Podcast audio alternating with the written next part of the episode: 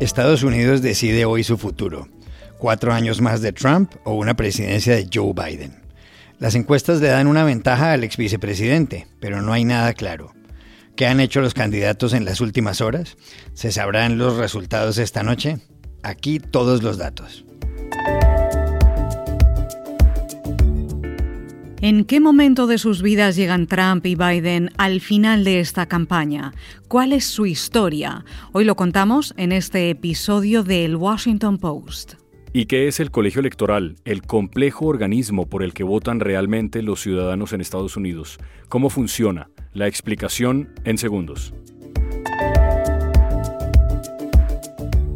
Hola, bienvenidos a El Washington Post. Soy Juan Carlos Iragorri, desde Madrid. Soy Dori Toribio desde Washington, D.C. Soy Jorge Espinosa desde Bogotá. Es martes 3 de noviembre y esto es todo lo que usted debería saber hoy.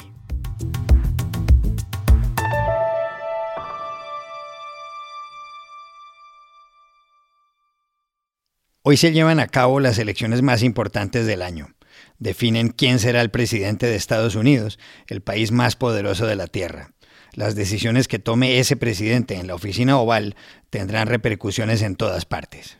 Miles de votantes en territorio estadounidense, donde viven 328 millones de personas, tienen dos opciones, escoger cuatro años más de Donald Trump o la llegada a la Casa Blanca de Joe Biden. Las encuestas le dan a Biden una ventaja de un 6,8%, según el promedio de la página Real Clear Politics. Pero hace cuatro años muchos pronósticos daban por segura la victoria de Hillary Clinton y fallaron. Hoy no solo se elige presidente en Estados Unidos, también se vota por un tercio de los 100 escaños al Senado, un organismo con mayorías republicanas, y por la totalidad de los 435 escaños de la Cámara de Representantes, ahora controlada por la oposición demócrata. ¿Cómo se despierta Estados Unidos de cara a estos comicios que son verdaderamente cruciales, Dori? ¿Qué han hecho en las últimas horas Trump y Biden? ¿Qué han dicho? ¿Qué pasa ahí donde está usted, a pocas cuadras de la Casa Blanca? Juan Carlos, aquí se está viviendo una intensa recta final de la campaña.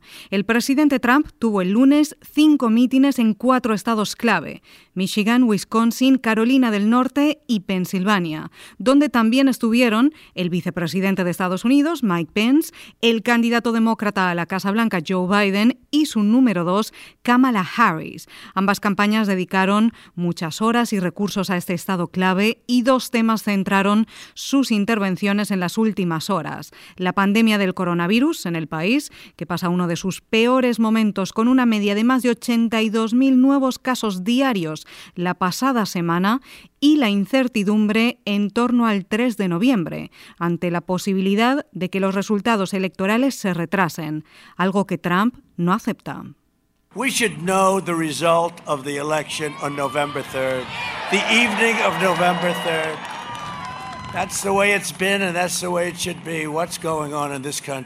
Deberíamos saber los resultados de las elecciones el 3 de noviembre, la noche del 3 de noviembre. Así ha sido siempre y así debería ser.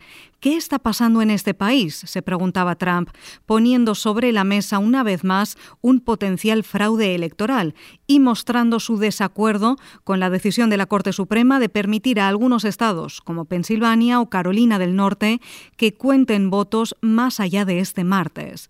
Para Biden, Trump y los republicanos solo quieren impedir que la gente vote. I don't care how much Donald Trump tries. There's nothing, nothing he's going to do to stop the people in this nation from voting. Folks, he hadn't figured it out. Presidents don't determine who gets to vote. Voters determine who's going to be the president. No me importa cuánto lo intente, no puede hacer nada para impedir que la gente de esta nación vote. Aún no lo ha entendido. Los presidentes no determinan quién puede votar, los votantes determinan quién va a ser presidente, decía Biden primero en Ohio por la mañana y después por la noche de nuevo en Pensilvania, acompañado de grandes estrellas de la música como Lady Gaga o John Legend. A la hora a la que grabamos este podcast, habían votado por anticipado en Estados Unidos Unidos, alrededor de 98 millones de personas, una cifra récord. Más de la mitad es voto por correo, algo que tampoco tiene precedentes. Y esta es la razón por la que algunos estados podrían necesitar más tiempo para procesar las papeletas. Con toda esta incertidumbre, hay lugares donde se está incrementando la seguridad ante lo que pueda pasar la noche electoral. Hay convocadas ya protestas en ciudades como esta, aquí en Washington, desde donde les hablo en este momento a unas seis manzanas de la Casa Blanca, donde los comercios, hoteles, oficinas y edificios públicos están protegidos con maderas en las ventanas, en las puertas, algo que no hemos visto antes en unas elecciones, como si viniera un huracán, el huracán del 3 de noviembre.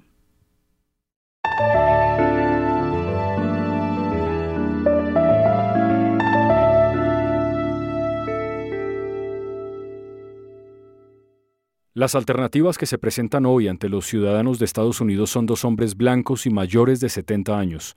Donald Trump tiene 74 y es el presidente más viejo en la historia del país, y Joe Biden cumple 78 el día 20 de este mes. Si gana, se convertirá en la persona de edad más avanzada en llegar a la Casa Blanca. ¿En qué momento de su vida está cada uno? ¿Cómo llegaron aquí? Donald Trump, que nació en Queens, en Nueva York, empezó a hacer carrera empresarial en 1971, cuando fue nombrado en la presidencia de la compañía constructora de su padre. Más adelante se transformó también en una figura del espectáculo. Compró el concurso de Miss Universo y fue la estrella del programa The Apprentice, El Aprendiz. Pero en 2015 se lanzó a la presidencia en el lobby de su edificio, la Trump Tower o Torre Trump, en la Quinta Avenida de Nueva York y a pocos metros del Central Park. Muchos pensaron que estaba loco, que sería una campaña fugaz, sin éxito, pero su estilo desabrochado, nada diplomático y contra los inmigrantes, le produjo una ola de apoyos y un ejército de incondicionales. En enero de 2016, en plena campaña, dijo esto en Iowa. Mi gente es muy inteligente. ¿Y saben lo que dicen de esa gente? Que yo puedo pararme en la Quinta Avenida y pegarle un tiro a alguien y no perderé un solo voto. Es increíble. The people, my people are so smart. And you know what else they say about my people? The polls. They say, I have the most loyal people. Did you ever see that? Where I could stand in the middle of Fifth Avenue and shoot somebody and I wouldn't lose any voters, okay? It's like incredible.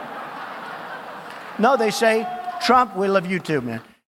Elegido hace cuatro años por el colegio electoral, aunque sin mayorías en el voto ciudadano, bloqueó la entrada a Estados Unidos de personas provenientes de varios países musulmanes.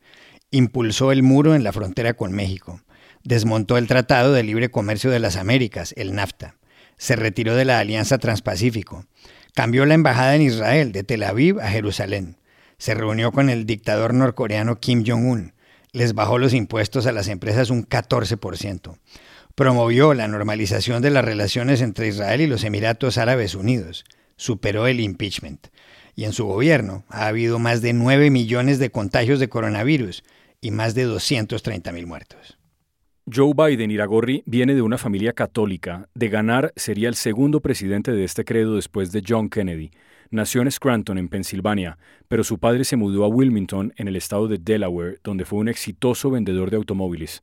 Estudió en la Universidad Estatal y luego en la de Syracuse, y en 1972 se lanzó al Senado y logró un escaño. Pero fue entonces cuando sufrió una tragedia familiar. En diciembre, su primera esposa, Nelia Hunter, que conducía, tuvo un accidente de tránsito. Murieron ella y su hija Naomi. Sus dos hijos, Bo y Hunter, quedaron lesionados. Biden pensó en no posesionarse como senador. En 2012 dijo esto. Lo sabías, lo sentías en tus huesos. Algo malo había pasado. Y yo lo sabía, no sé cómo lo sabía, pero la llamada decía que mi mujer estaba muerta, mi hija estaba muerta, y no estaba seguro de cómo iban a sobrevivir mis hijos.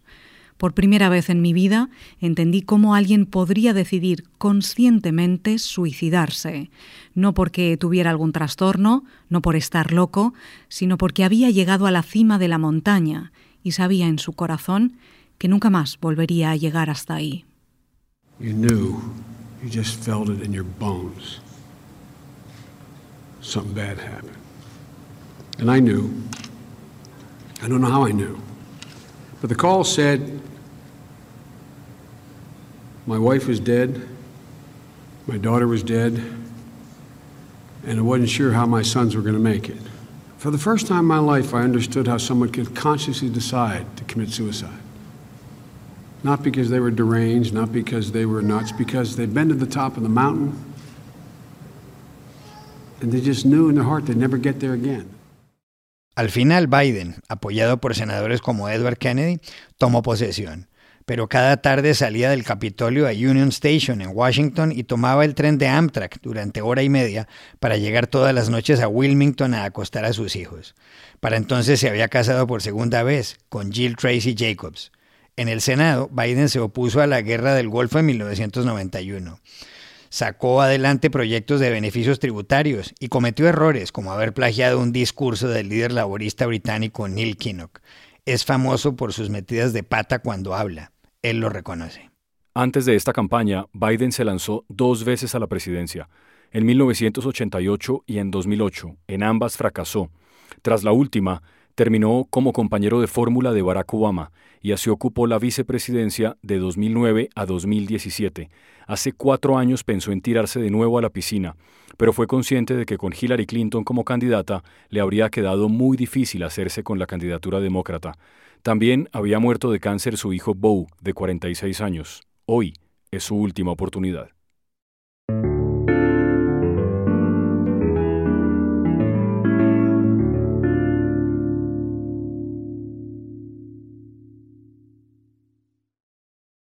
Desde hace varios años tiene lugar una controversia sobre el sistema con el que se elige a los presidentes de Estados Unidos.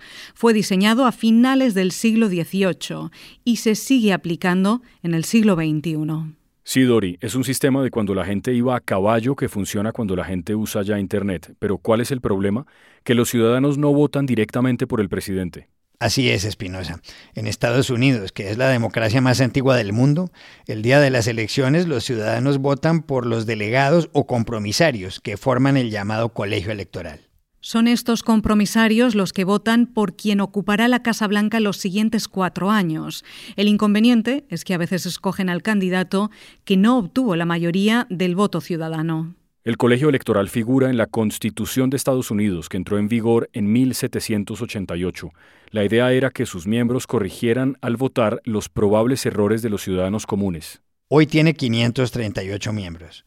Ese número equivale a la suma del total de senadores, 100, al total de representantes a la Cámara, 435, y a tres más por el Distrito de Columbia, Washington, D.C., que es la capital. El estado que más delegados envía al colegio electoral es California, con 55, el segundo Texas, con 38, los terceros Florida y Nueva York, con 29. Por eso los candidatos centran sus campañas en los swing states o estados bisagra. Esos estados votan unas veces por los demócratas, otras por los republicanos. Es el caso de la Florida o de Pensilvania. Para ser presidente se requiere el respaldo de 270 de los 538 compromisarios del colegio electoral. Y es factible que el candidato que no consigue la mayoría del voto ciudadano termine en la Casa Blanca. Eso fue lo que pasó hace cuatro años, cuando Hillary Clinton logró 2.800.000 votos más que Donald Trump, pero perdió en el colegio electoral 304 a 227. No pocos piden eliminar el colegio electoral. En 2019 se lo preguntaron en Univision al senador demócrata Bernie Sanders y dijo que defender ese sistema es difícil y que él es partidario de abolirlo. It is hard to defend a system in which we have a president who lost the popular vote by 3 million votes. So the answer is yes. Aparte del caso de Trump y Hillary Clinton, en otras cuatro ocasiones ha ganado en el colegio electoral el candidato sin la mayoría de los votos. Pasó en el año 2000 cuando George W. Bush derrotó a Al Gore y en 1888 con el triunfo de Benjamin Harrison sobre Grover Cleveland y también en 1876 con la victoria de Rutherford Hayes ante Samuel Tilden y en 1824 cuando John Quincy Adams acabó con las aspiraciones de Andrew Jackson y puede volver a pasar hoy, esta misma noche.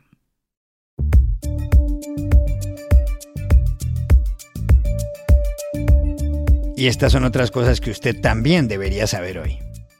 El primer ministro británico Boris Johnson anunció un segundo confinamiento nacional en Inglaterra para evitar un desastre médico y moral. para el Servicio Nacional de Salud. Johnson explicó que los pubs, restaurantes, gimnasios y tiendas no esenciales tendrán que cerrar durante cuatro semanas a partir de este 5 de noviembre, pero escuelas y universidades permanecerán abiertas, a diferencia de lo que ocurrió en la primavera. Varias personas resultaron heridas anoche en Viena, la capital de Austria, luego de lo que se sospecha fue un ataque terrorista. Uno de los dos agresores murió por disparos de la policía.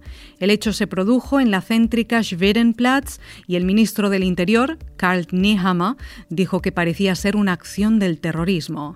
Había sospechas de que pudiera haberse dirigido contra la sinagoga Stadttempel, pero el presidente de la comunidad judía en la ciudad, Oskar Deutsch, señaló que estaba cerrada y que no tenía más información. El actor Johnny Depp ha perdido una demanda que interpuso contra el tabloide británico The Sun por un artículo de 2018 en el que el diario señaló que el protagonista de Piratas del Caribe había golpeado a su ex mujer Amber Heard. En el juicio, Depp, nacido en Kentucky hace 57 años, se describió como un caballero del sur que jamás golpearía a una mujer pero lo que reportan medios como el londinense The Guardian es que en el proceso quedó claro que él maltrató a quien fue su esposa y que ha llevado una vida entregada al alcohol y al desorden. Y aquí termina el episodio de hoy de El Washington Post, El Guapo. En la producción estuvo John F. Burnett. Por favor, cuídense mucho. Y pueden suscribirse a nuestro podcast en nuestro sitio web, elwashingtonpost.com, seguirnos en nuestra cuenta de Twitter, arroba el post, y también nos encontrarán en Facebook, buscando el Post Podcast. Chao, hasta mañana. Uy.